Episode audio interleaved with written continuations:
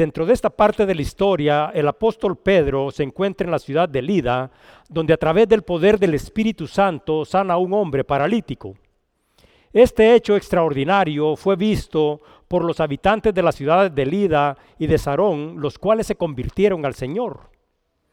Estando Pedro todavía en Lida, los discípulos de una ciudad vecina, la ciudad de Job, sabiendo que Pedro está ahí, envían a dos hombres rogándole que venga pronto a la ciudad de Job. La ciudad de Job es una ciudad importante desde tiempos remotos. La ciudad de Job era el puerto más importante de Israel hasta el año de 1933. La ciudad de Tel Aviv fue fundada en el año de 1909 en las afueras de la ciudad de Job y actualmente la extensión de Tel Aviv rodea a la antigua ciudad de Job. Sin lugar, a, sin lugar a duda, la ciudad de Job tiene una gran importancia social y una gran importancia comercial dentro del Israel moderno.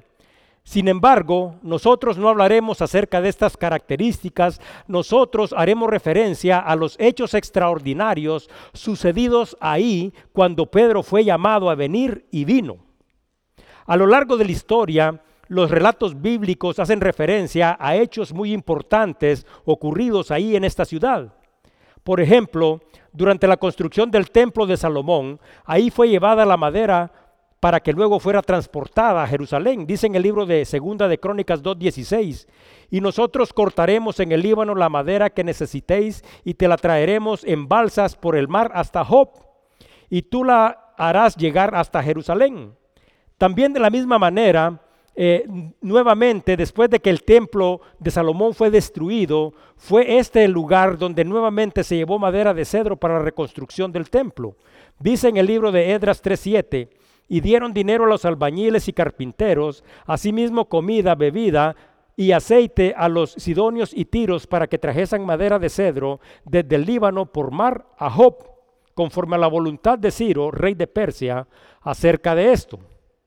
Desde el puerto de la ciudad de Job, también como una referencia de los hechos extraordinarios que ocurren ahí, porque muchos de nosotros conocemos la historia de Jonás, desde este puerto en la ciudad de Job, Jonás trató de huir de Jehová cuando fue enviado a Nínime. Dice en Jonás 1.3, y Jonás se levantó para huir de la presencia de Jehová a Tarsis y descendió a Job y halló una nave que partía para Tarsis y pagando su pasaje entró en ella para irse con ellos a Tarsis, lejos de la presencia de Jehová.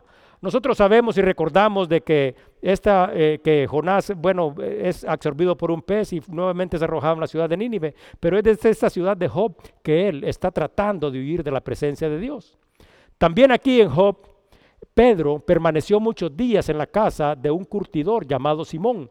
Dice en el libro de Hechos 9:43, y aconteció que se quedó muchos días en Job en casa de un cierto Simón curtidor en esta casa, en la casa de Simón el curtidor, Pedro también recibe una visión donde vio los cielos abiertos y eso lo podemos encontrar en Hechos capítulo 10. Y también en la ciudad de Job, estando en esa casa, en la casa de Simón el curtidor, el Espíritu de Dios le da instrucciones a Pedro para que Pedro pueda ir con unos enviados de parte de Cornelio hacia la ciudad de Cesarea. Dice Hechos 10, 19 y 20. Y mientras Pedro pensaba en la visión, le dijo el Espíritu, ve aquí, tres hombres te buscan. Levántate pues y desciende y no dudes en ir con ellos porque yo los he enviado. Hoy nosotros continuaremos nuestro estudio en el libro de Hechos en el capítulo 9 y vamos a retomar la historia en el versículo 36 porque Pedro fue llamado y viene a la ciudad, de la ciudad de Lida a la ciudad de Job donde a través del Espíritu Santo una vez más resucita a una discípula de Cristo llamada Tabita. Dice Hechos 9:36 al 43. Dorcas es resucitada. Había entonces en Job una discípula llamada Tabita, que traducido quiere decir Dorcas. Esta abundaba en buenas obras y en limosnas que hacía. Y aconteció que en aquellos días enfermó y murió. Después lavada la pusieron en una sala. Y como Lida estaba cerca de Job, los discípulos, oyendo que Pedro estaba ahí, le enviaron dos hombres a rogarle no tardes en venir a nosotros. Levantándose entonces Pedro fue con ellos y cuando llegó le llevaron a la sala donde la rodeaban todas las viudas llorando y mostrando las túnicas y los vestidos que Dorcas hacía cuando estaba con ellas. Entonces, sacando a todos, Pedro se puso de rodillas y oró y volviéndose al cuerpo dijo, Tábita, levántate. Y ella abrió los ojos y al ver a Pedro se incorporó. Y él dándole la mano, la levantó. Entonces, llamando a los santos y a las, y a las viudas, las presentó viva. Esto fue notorio en todo Job y muchos creyeron en el Señor. Y aconteció que se quedó muchos días en Job, en casa de un cierto Simón, que era curtidor. Vamos a orar, Señor. Una vez más venimos ante tu presencia en el nombre de Cristo para darte las gracias, Señor, por tu palabra. Te queremos dar gracias a sí mismo, Señor, por este don de la vida, Señor, porque mientras cada uno de nosotros tenga vida, Señor, tendrá esperanza. Y nosotros sabemos, Señor, de que el don de la vida solo proviene de ti, porque en tus manos está el poder dar vida, Señor. Te queremos dar las gracias, Señor, por todo lo que nos has cuidado, por todo lo que nos has proveído y porque tu palabra, Señor, eh, nos instruye a cada uno de nosotros. Te pedimos que abras nuestros ojos espirituales, nuestro entendimiento espiritual y que esta palabra dé fruto y sea recibida en la vida de cada uno de nosotros para que nuestras vidas sean transformadas. Pero de la misma manera que nuestras vidas son transformadas, nosotros tengamos la oportunidad de servir y ser instrumentos en tus manos para alcanzar a aquellos que no te conocen.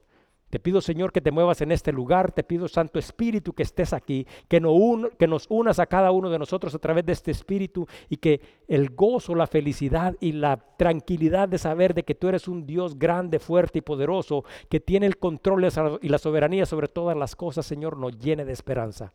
Gracias, Señor. Te lo pedimos en el nombre de Cristo Jesús. Amén. Pues el versículo 36 hace una extraordinaria referencia y dice, había entonces en Job una discípula llamada Tabita, que traducido quiere decir Dorcas. Esta abundaba en buenas obras y en lismonas que hacía. Mucha gente que habitaba en el imperio romano en aquel tiempo, aunque fuera de origen judío, no hablaba arameo. Tabita es un nombre arameo usado por el, por el pueblo judío desde tiempos remotos.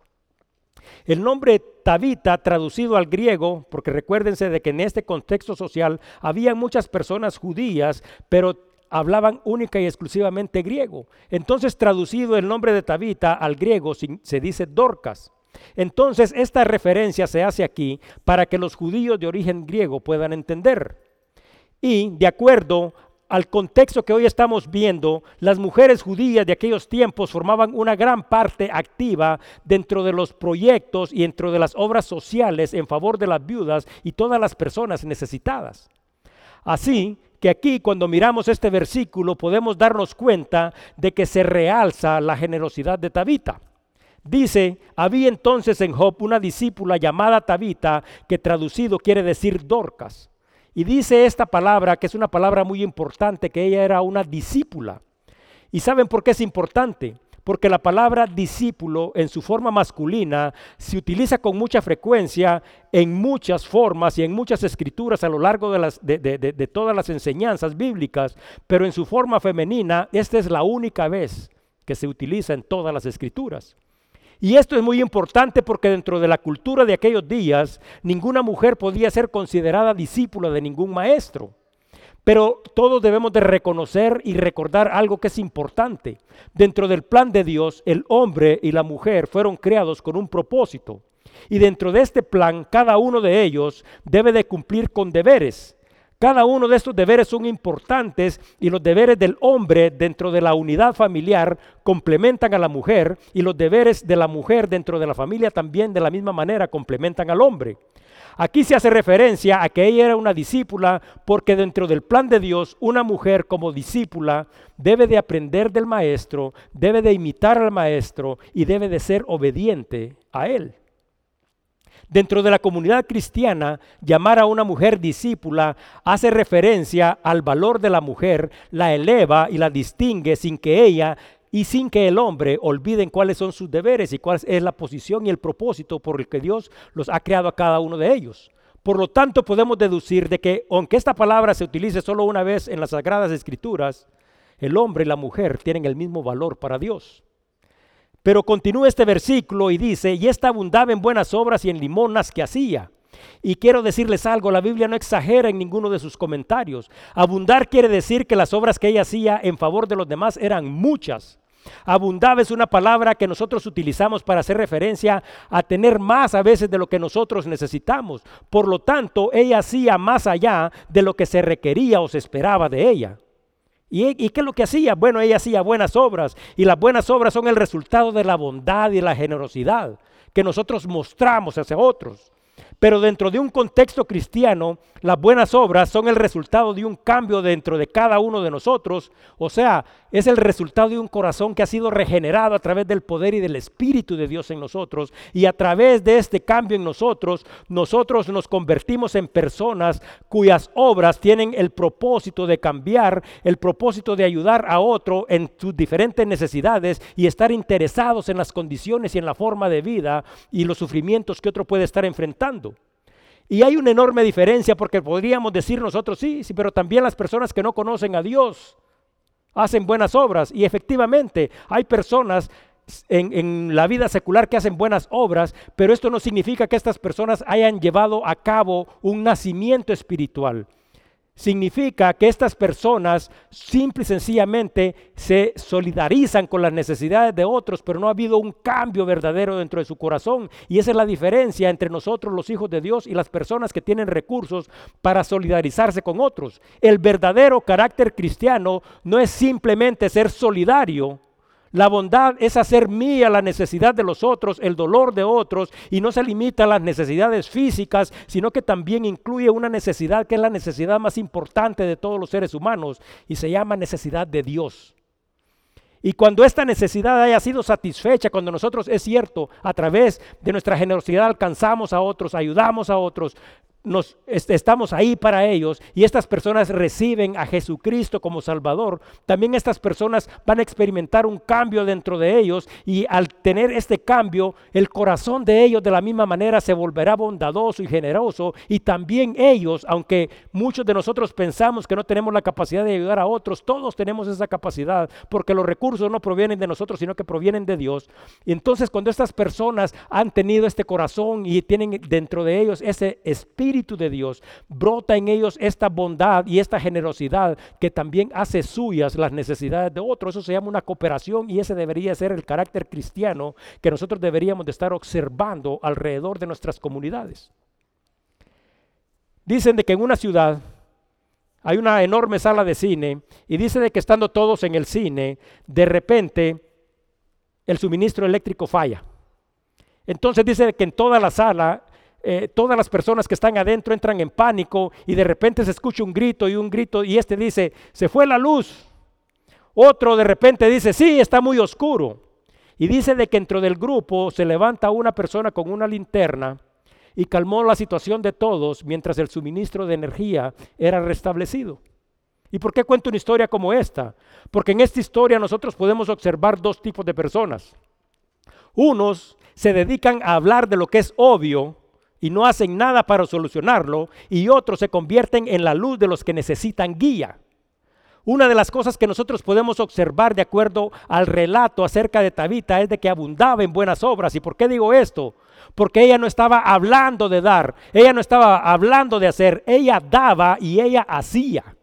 Hacía tantas cosas en favor de los demás que todos en la ciudad podían notarlo.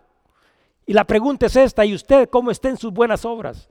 Otros a su alrededor notan, o simple y sencillamente nosotros estamos hablando de las necesidades y las carencias que otros tienen y de lo difícil que es vivir en una ciudad como esta, pero simple y sencillamente estamos hablando y no tomamos ese tipo de acción al cual cada uno a través del poder del Espíritu Santo hemos sido llamados.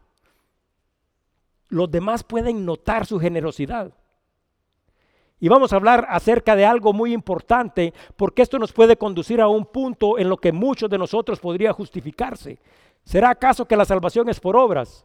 No, la salvación no es por obras, dice en el libro de Efesios 2, 8, 9, porque por gracia sois salvos por medio de la fe y esto no es de vosotros, pues es don de Dios, no por obras para que ninguno se gloríe.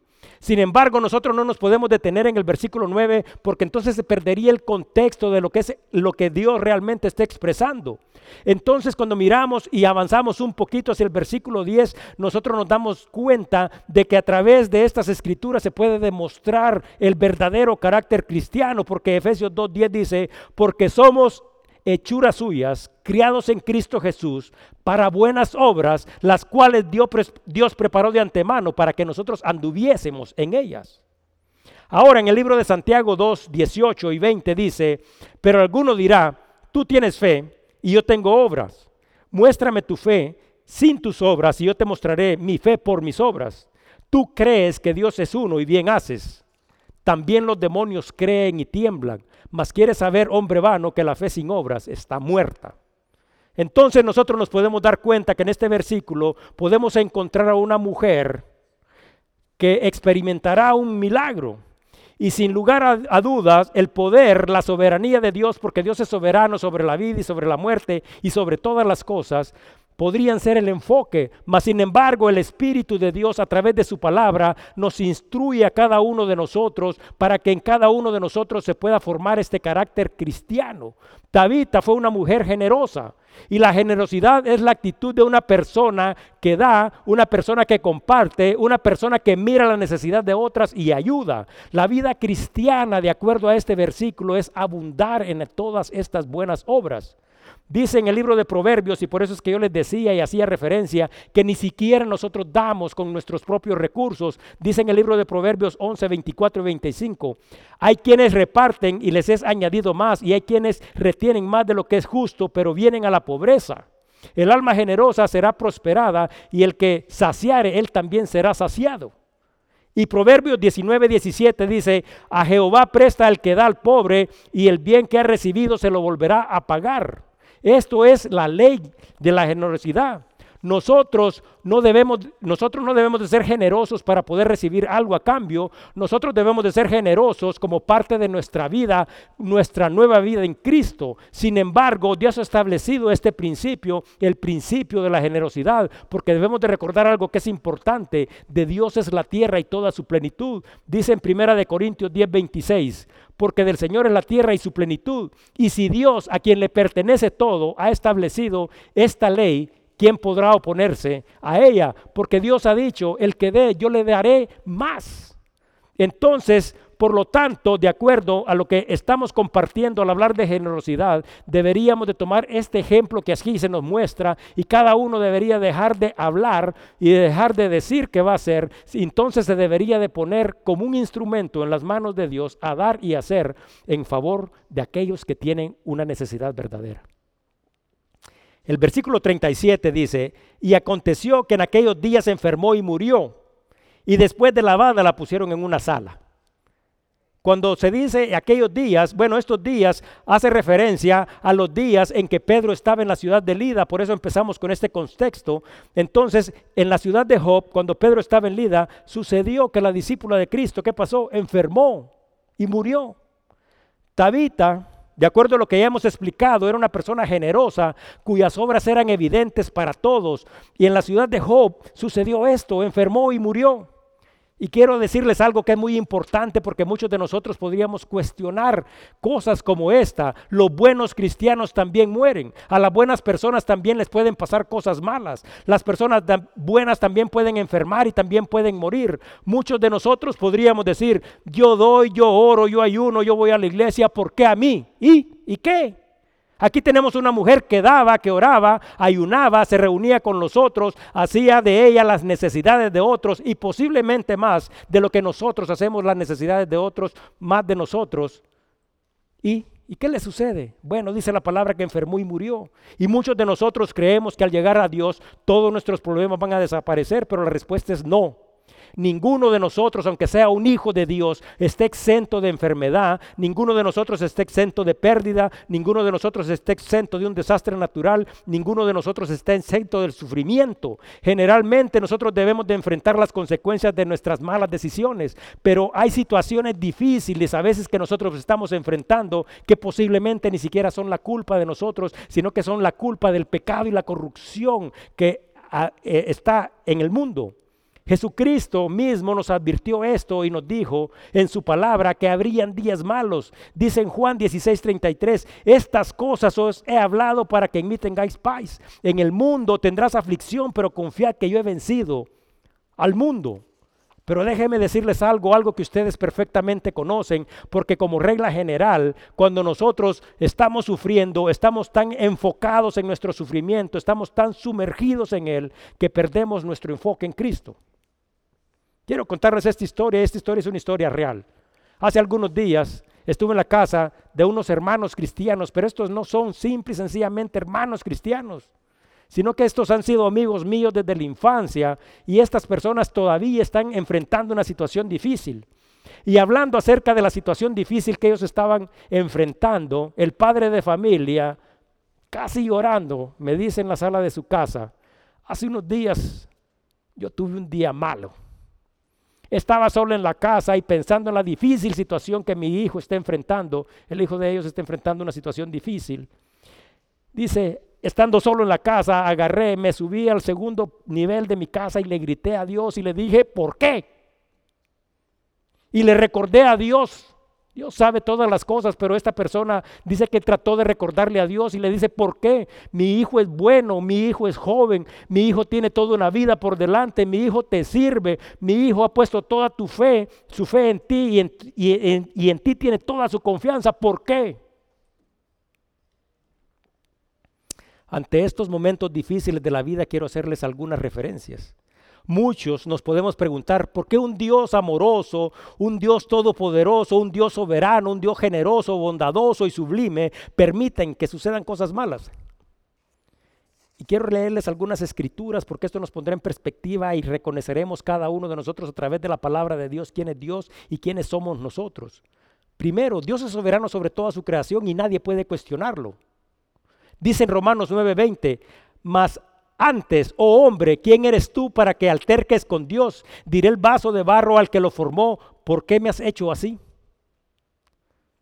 Podemos humildemente, reconociendo quién es Dios y quiénes somos nosotros, preguntar a Dios. Dice en el libro de Habacuc 1.3, ¿por qué me haces ver iniquidad y haces que vea molestia? Destrucción y, y violencia están delante de mí y pleito y contienda se levantan. Habacuc preguntó a Dios y dice, cuando seguimos leyendo la historia en el libro de Habacuc, que Dios le mostró cuál había sido el propósito. Ahora, otra cosa, el hombre ha decidido vivir sin el gobierno de Dios. Esa es la situación por la cual el pecado nos abraza. Dice en el libro de Deuteronomios 32, 4 y 5, Él es la roca cuya obra es perfecta, porque todos sus caminos son rectitud, Dios de verdad y sin ninguna iniquidad hay en Él, es justo y es recto. La corrupción no es suya, de sus hijos es la mancha, generación torcida y perversa.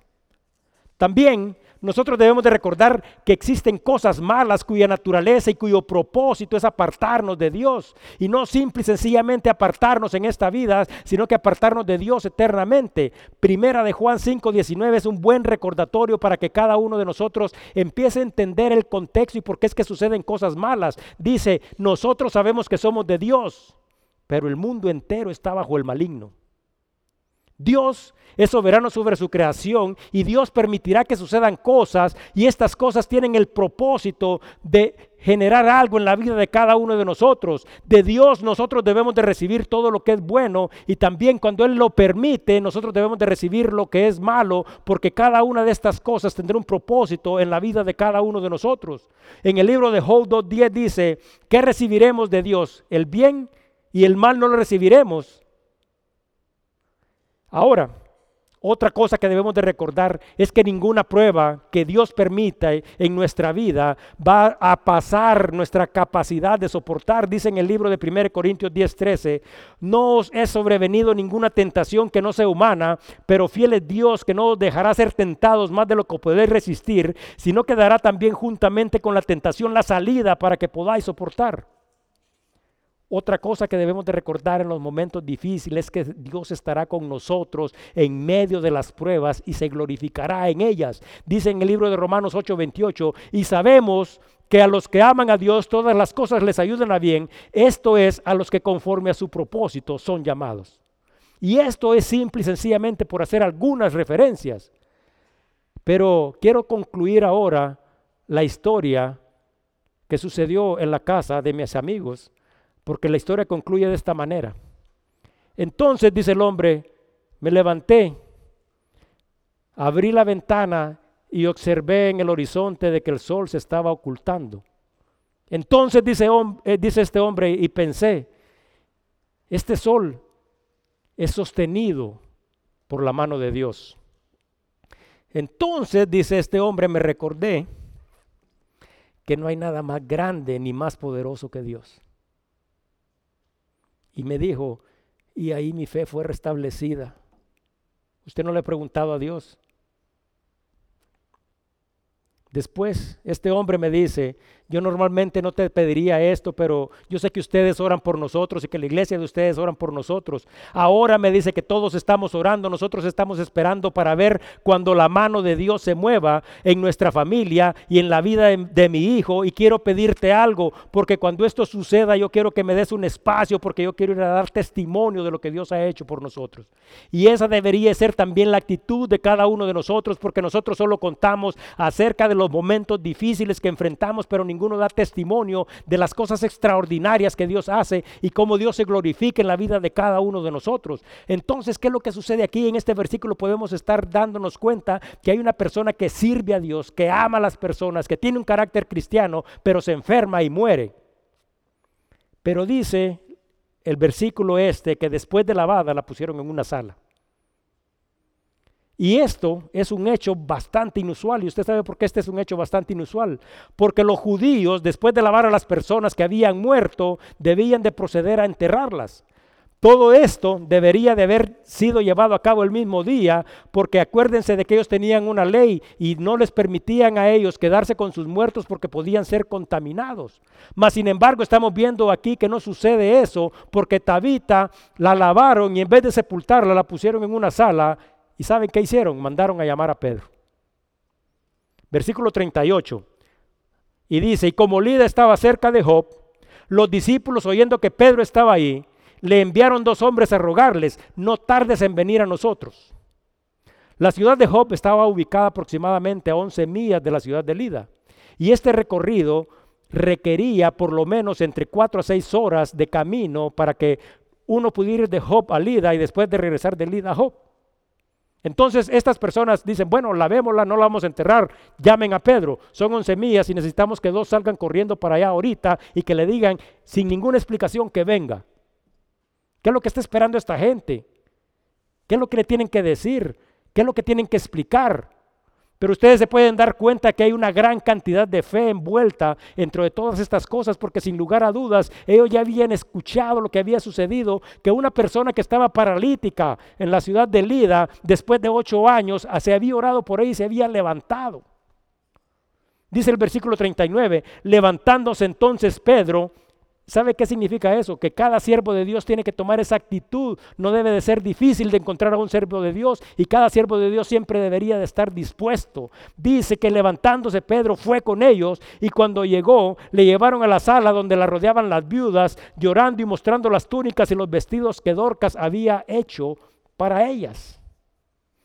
Y quiero que se ponga a pensar en un momento en cuál es la situación tan difícil, porque aquí podemos darnos cuenta de una situación imposible. Y lo imposible se fundamenta en el razonamiento y la lógica. Sin embargo, cuando nosotros miramos el amor, los milagros tienen su base en la fe, algo que no se limita a través del razonamiento y nuestra fe está fundamentada en Jesucristo. Entonces aquí hay personas que están pensando en una forma diferente, no están pensando en lo imposible, sino que creen con todo su corazón que lo que es imposible para ellos es posible para Dios. Lucas 18, 27 dice Jesús mismo hablando y él les dijo, lo que es imposible para los hombres es posible para Dios. Estos hombres, porque aquí hay varias personas involucradas, había un grupo que había enviado a dos a que fueran a Pedro, a la ciudad de Lida. Y estos dos mismos hombres, los que habían salido corriendo a esta ciudad, estaban también de la misma manera pensando con fe, no estaban sujetos a las circunstancias. Sabían que a través de la fe de los que los enviaban y a través de la fe que ellos tenían, podrían ser testigos de un hecho extraordinario que como ya hemos leído sucedió. Ahora, ¿cuántos de nosotros tendríamos una fe como la fe de ellos? Porque si nosotros nos dijeran, ¿sabes qué? Debes de pararte, debes de ir a la ciudad de Mirid y debes correr y debes de decirle a una persona que venga porque tenemos este problema aquí. Entonces, ¿cuántos de nosotros podríamos decir, saben qué? Ya no hay nada que hacer, ¿para qué voy a salir corriendo dos horas para Miridian y voy a regresar bien cansado? Otra cosa que voy a ir a buscar a alguien que ni siquiera sé si lo voy a encontrar, no sé si él quiere venir y no sabemos si nos quiere ayudar. Esto sería una pérdida de tiempo y además de ser un gran sacrificio también requiere recursos. El propósito de lo que está sucediendo aquí tiene un resultado que mostrará a cada uno de ellos y también a cada uno de nosotros el inigualable poder de Dios, porque Dios es un Dios de lo imposible y producirá en ellos una fe verdadera. Dice en el libro de Hebreos 11:6, y este es un recordatorio para cada uno de nosotros, pero sin fe es imposible agradar a Dios, porque es necesario que el que se acerca a Dios crea que le hay y que es galardonador de los que le buscan. ¿Cuántos de nosotros queremos agradar a Dios? Pero los que desean agradar a Dios deben de tener algo, ¿y qué es? Fe y la fe no se fundamenta en la lógica ni en el razonamiento, sino que se fundamenta en el amor de Dios y en el poder de Dios. Entonces, ¿qué es lo que se necesita? Quizás hacer cosas que para otros no tienen sentido, pero con la seguridad y la confianza que Dios se glorificará en cualquier situación difícil. El doctor te da un diagnóstico que dice que no servirás y que no te pararás y que no caminarás y de repente tú tienes una fe que dices yo por el nombre y el poder de Dios me levanto y será levantado y Dios se glorifica. Este es un Dios de lo imposible, el que tiene el poder de curar a aquellas personas que han sido diagnosticadas con situaciones difíciles en su vida. ¿Cuántos de nosotros queremos un cambio en nuestra vida, pero cuántos de nosotros le permitimos a Dios que trabaje en cada uno de nosotros? Tabita, de acuerdo a este relato, porque dice que ella hacía túnicas y hacía vestido, era una persona que utilizaba sus manos para ayudar y para servir. Las personas que estaban en la sala ahí con Tabita eran las personas que se habían beneficiado de las buenas obras de ella. Dice en Santiago 1.27, la religión pura y sin mácula delante de Dios el Padre es esta, visitar a los huérfanos y a las viudas en sus tribulaciones y guarden sin mancha el mundo. Usted últimamente ha visitado a alguien en su tribulación, usted últimamente ha ayudado a alguien en su necesidad, Usted ha beneficiado a alguien a través de su generosidad. La generosidad no es algo que nosotros practicamos y sabe por qué, porque nosotros nos hemos convertido en personas tacañas. A veces no nos queremos dar ni siquiera a nosotros mismos. Y esto no se trata de dinero, se trata de la condición del corazón. La generosidad no es algo que se muestra cuando alguien nos pide, porque si alguien viene y te pide, nosotros podemos darle. Entonces, ¿qué quiere decir? Que nos solidarizamos con esta persona. La generosidad es aquella que aunque nadie te pida, tú das. ¿Y por qué das? Porque tienes este corazón que ha sido nuevo y regenerado. Y cuando miramos la historia de esta mujer, dice Tabita, daba.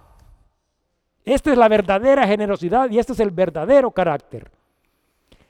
Versículo 40 y 41 dice, entonces sacando a todos, Pedro se puso de rodillas y oró. Y volviéndose al cuerpo dijo, Tabita, levántate. Y ella abrió los ojos y al ver a Pedro se incorporó. Y él dándole la mano le levantó. Entonces llamando a los santos y a las viudas la presentó viva. Bueno, ¿será que Pedro también tenía fe? Porque Pedro simplemente hubiera podido llegar y correr y decir, ah, para esto me trajiste. Esta mujer tiene tres horas de estar muerta. ¿Y qué quieres que haga?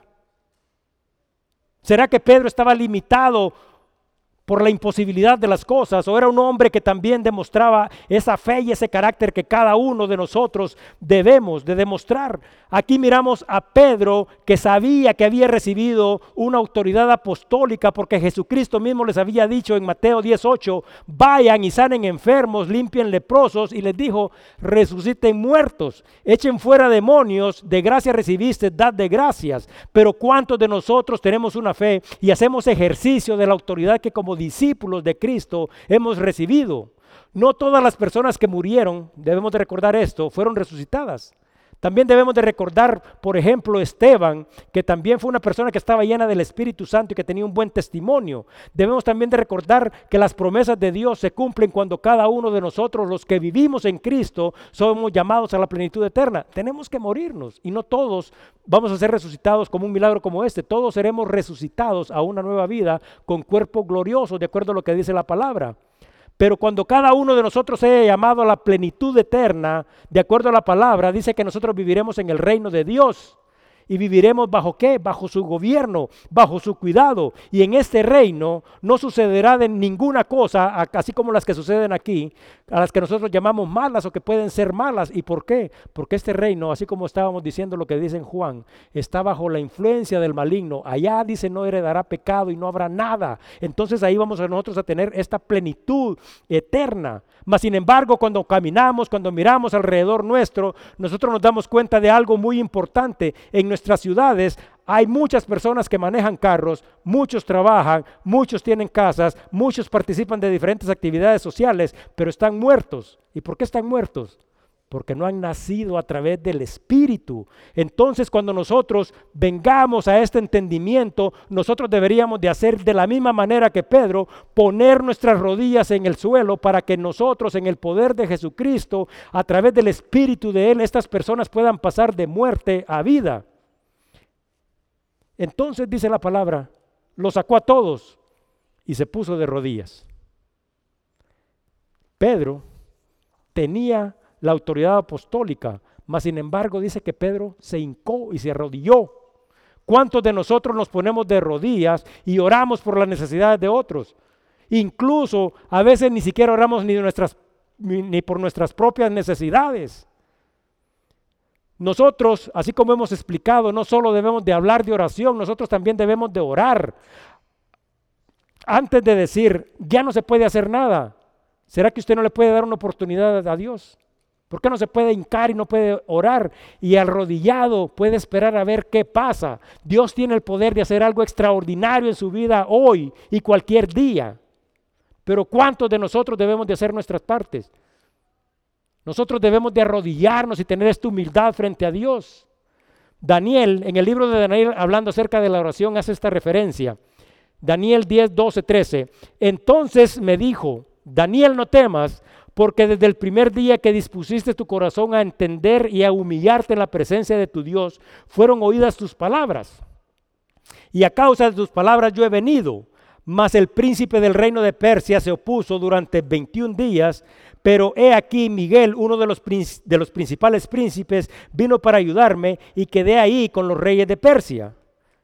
Definitivamente cuando miramos una escritura como esta, sabemos de que habrá alguien que se quiere oponer para que tus oraciones no sean contestadas. Pero ¿qué es lo que actitud de Daniel? Daniel está hincado y no simple y sencillamente pasa hincado un día, no simplemente eh, deja de hacer las cosas y se olvida porque no ha tenido la respuesta inmediata que él espera. Porque si nosotros miramos en el contexto de este libro, nosotros nos podemos dar cuenta que Daniel continúa haciendo dos cosas orando y ayunando. Cada uno de nosotros debe hacer su parte. Entonces miramos de que aquí Pedro está como hincado, de rodillas. Y dice el versículo 42 de que esta persona resucitó. Y esta persona, al haber sido resucitada y haber sido presentada frente a todos, dice de que todos en la ciudad de Job y muchas personas de las que habían visto este milagro creyeron en el Señor. ¿Cuál fue el resultado de todo esto? Y solo para que ustedes se pongan en contexto, Tabita, una persona generosa, una persona buena, una hija de Dios, una discípula de Dios, enfrenta dificultad, enferma y muere. Un grupo de personas que tiene una fe en el Dios de lo imposible la preparan y no la entierran, sino que la preparan y la ponen en una sala y le dicen a otros dos hombres que tienen mucha fe que vayan corriendo a Miridian y que traigan rápidamente a Pedro porque Pedro está allá y él tiene el poder de levantarla. Entonces estas dos personas movidas por esta fe deciden que no se van a rendir y hacen lo que se les pide. Encuentran a Pedro, Pedro viene y se arrodilla y Pedro le ora a Dios. Entonces tenemos a un hombre de Dios ahí, tenemos a dos personas que fueron corriendo con fe, tenemos un grupo de personas y un siervo de Dios. ¿Y qué, ¿Y qué es lo que sucede? El poder de Dios y su soberanía se hacen un conjunto y hacer todo este conjunto sucede en un hecho extraordinario. ¿Qué es lo que sucede? Esta persona resucita. Pero dice que todas aquellas personas que lo vieron, dice que pudieron quedar impactadas y creyeron en el Señor Jesucristo. Entonces, quiero la pregunto a, a, cada uno de ustedes, ¿será que su testimonio es evidente o su vida es evidente y su transformación y su fe en Cristo es tan evidente que puede impactar la vida de otro y puede traer a otros a los pies de Cristo? Les voy a pedir a las personas que vamos a compartir hoy la comunión, y les voy a pedir a los de la banda que pasen, porque vamos a tener comunión, eh, y ya vamos a empezar a cerrar, pero quiero compartir con ustedes algo acerca del testimonio. Y esta es una historia que sucede en un campo de batalla. Escuchen bien. Dice que en medio del fragor de la batalla, o sea, ustedes saben cómo será de difícil ir y estar en una guerra no hay recursos, hay necesidades, eh, tus prioridades cambian totalmente, no te puedes estar bañando, nada puedes hacer. Estás en una batalla. Entonces dice que en medio del fulgor de la guerra, dice de que un capellán se acerca a un herido que había sido traído a un pequeño hospital móvil. O sea, en medio de la nada, donde se está peleando la batalla, hay heridos y estos heridos van y están en un hospital móvil. Entonces dice que el capellán llega y se acerca a la persona que está herida y le dice, ¿Quieres que te lea la Biblia? Entonces dice de que la persona que está herida, ya, Rafa. Entonces dice que la persona que está herida le responde, primero le dice, antes de leerme la Biblia, dame agua. Entonces dice que el capellán agarra, saca su cantimplora de agua, en su cantimplora, voy a dar un poquito de tiempo para que así no perdemos la concentración para cuando les cuente la historia.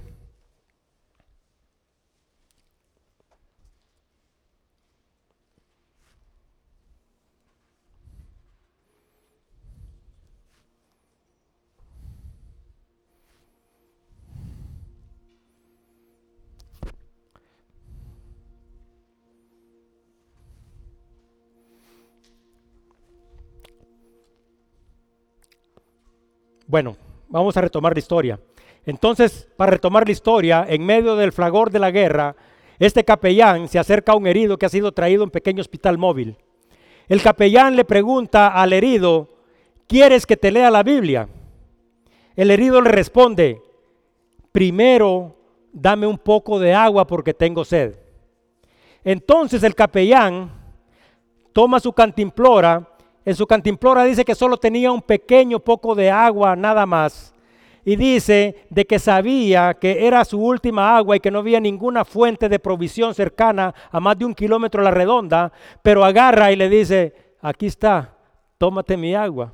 Entonces dice que el herido agarró la cantimplora y se terminó lo que estaba de agua en la cantimplora. Entonces el capellán, después de haberle dado agua, le dice, ahora te puedo hablar de la Biblia. Entonces el herido le dice, espérate un momento, espérate un momento dame de comer porque tengo hambre. Entonces el capellán se acuerda, porque está en una situación, hay guerra, es un lugar desolado, no hay recursos, que tenía un pedazo de pan duro en el fondo de su mochila. Entonces agarra este último pedazo de pan duro que tiene, lo saca y se lo da al que está herido. Entonces el capellán se le queda viendo y antes de que el capellán le pregunte que si le puede leer la Biblia, el hombre herido le dice, ¿sabes qué? Ahora tengo frío. Entonces dice de que este capellán dice que agarra y se quita su jacket sin importar que había, había un frío que le calaba hasta los huesos. Entonces agarra y con su suéter cubre al herido. Entonces antes de que el capellán pudiera decir una palabra, dice de que habló el herido y le dice, ahora quiero que me hables de Dios. De ese Dios le dijo que te hizo darte, darme el último poco de agua que tenías. de ese Dios que te hizo darme el último pedazo de pan que tenías y de ese Dios que te hizo despojarte de tu abrigo. Yo le dijo, quiero conocer la bondad de ese Dios. ¿Cuántos de nosotros tenemos este ejemplo y este tipo de actitud para ayudar a otros? A veces muchos nos están estorbando y a veces nosotros creemos que han terminado incluso con nuestra paciencia. Pero hay personas que están ahí y a veces nosotros estamos enfrentando pruebas y dificultades porque estas tienen un propósito, el propósito de fortalecer nuestra fe y de ser un ejemplo en la vida de otros. Y Dios nos ha llamado. ¿Será que este capellán ya no volvió a comer o será que ya no volvió a tomar agua o será que no pudo agarrar otro abrigo? Nosotros sabemos que tenemos un Dios que es capaz de proveer en cualquier necesidad, en cualquier circunstancia difícil, pero nosotros debemos de recordar que nosotros servimos a un Dios poderoso, grande y soberano que permite que cosas malas enfrentemos a veces en nuestra propia vida, pero cada una de estas tienen un propósito. Y por ejemplo, el propósito de esta enfermedad que mi familia y mis amigos estaban padeciendo, ¿cuál fue? Renovar tu fe porque cuando miras que el sol cae y se levanta y cuando miras que tus hijos y tú tienes el aliento de vida, sabes que Dios tiene un propósito, que Dios está en control de todas las cosas. Ahora, ¿será acaso que los problemas, porque nosotros estamos enfocados a veces en nuestros problemas, todos los problemas que nosotros enfrentamos, nosotros creemos en nuestro corazón que son más grandes que Dios? Porque si nosotros creemos realmente que los problemas y las cosas que nosotros enfrentamos son más pequeñas que Dios, entonces usted tiene que tener fe y tiene que tener confianza, porque Dios no lo dejará a medias. Y será que a pesar de todas las circunstancias, todos los momentos difíciles, podemos recordar en el corazón de cada uno de nosotros que Dios tiene el control Sí, es cierto, hay influencia, hay cosas malas, hay pecado, hay personas malas, hay malos espíritus, hay influencias, hay de todo alrededor de nosotros, pero nosotros debemos de recordar de que nosotros somos sostenidos por la mano poderosa de Dios y que de ahí ninguno nos arrebata. Versículo 43. Dice que aconteció que se quedó muchos días en Job en casa de un cierto curtidor llamado Simón. Y nos vamos a detener ahí. Y si es la voluntad de Dios, Ahí vamos a retomar la próxima semana. Pedro, de acuerdo al relato que empezamos, ha visitado primero la ciudad de Lida. De la ciudad de Lida fue llamado a la ciudad de Job. Y ahí en la ciudad de Lida y también en la ciudad de Job tuvo la oportunidad de ver hechos extraordinarios, o sea, él miró milagros. Y dice que muchas de las personas que estaban alrededor habían creído. Y dice la palabra ahora que Pedro permanecerá en Job y durante muchos días. Pero cuando nosotros retomemos la historia y hagamos la transición del capítulo 9 al versículo 10, nosotros nos vamos a dar cuenta que en este viaje que tenía el propósito de visitar a los santos en la región de Judea, no concluye ahí, sino que sucederán otros milagros que son extraordinarios, por la obediencia y por la fe, y porque Dios es un Dios grande, fuerte y poderoso.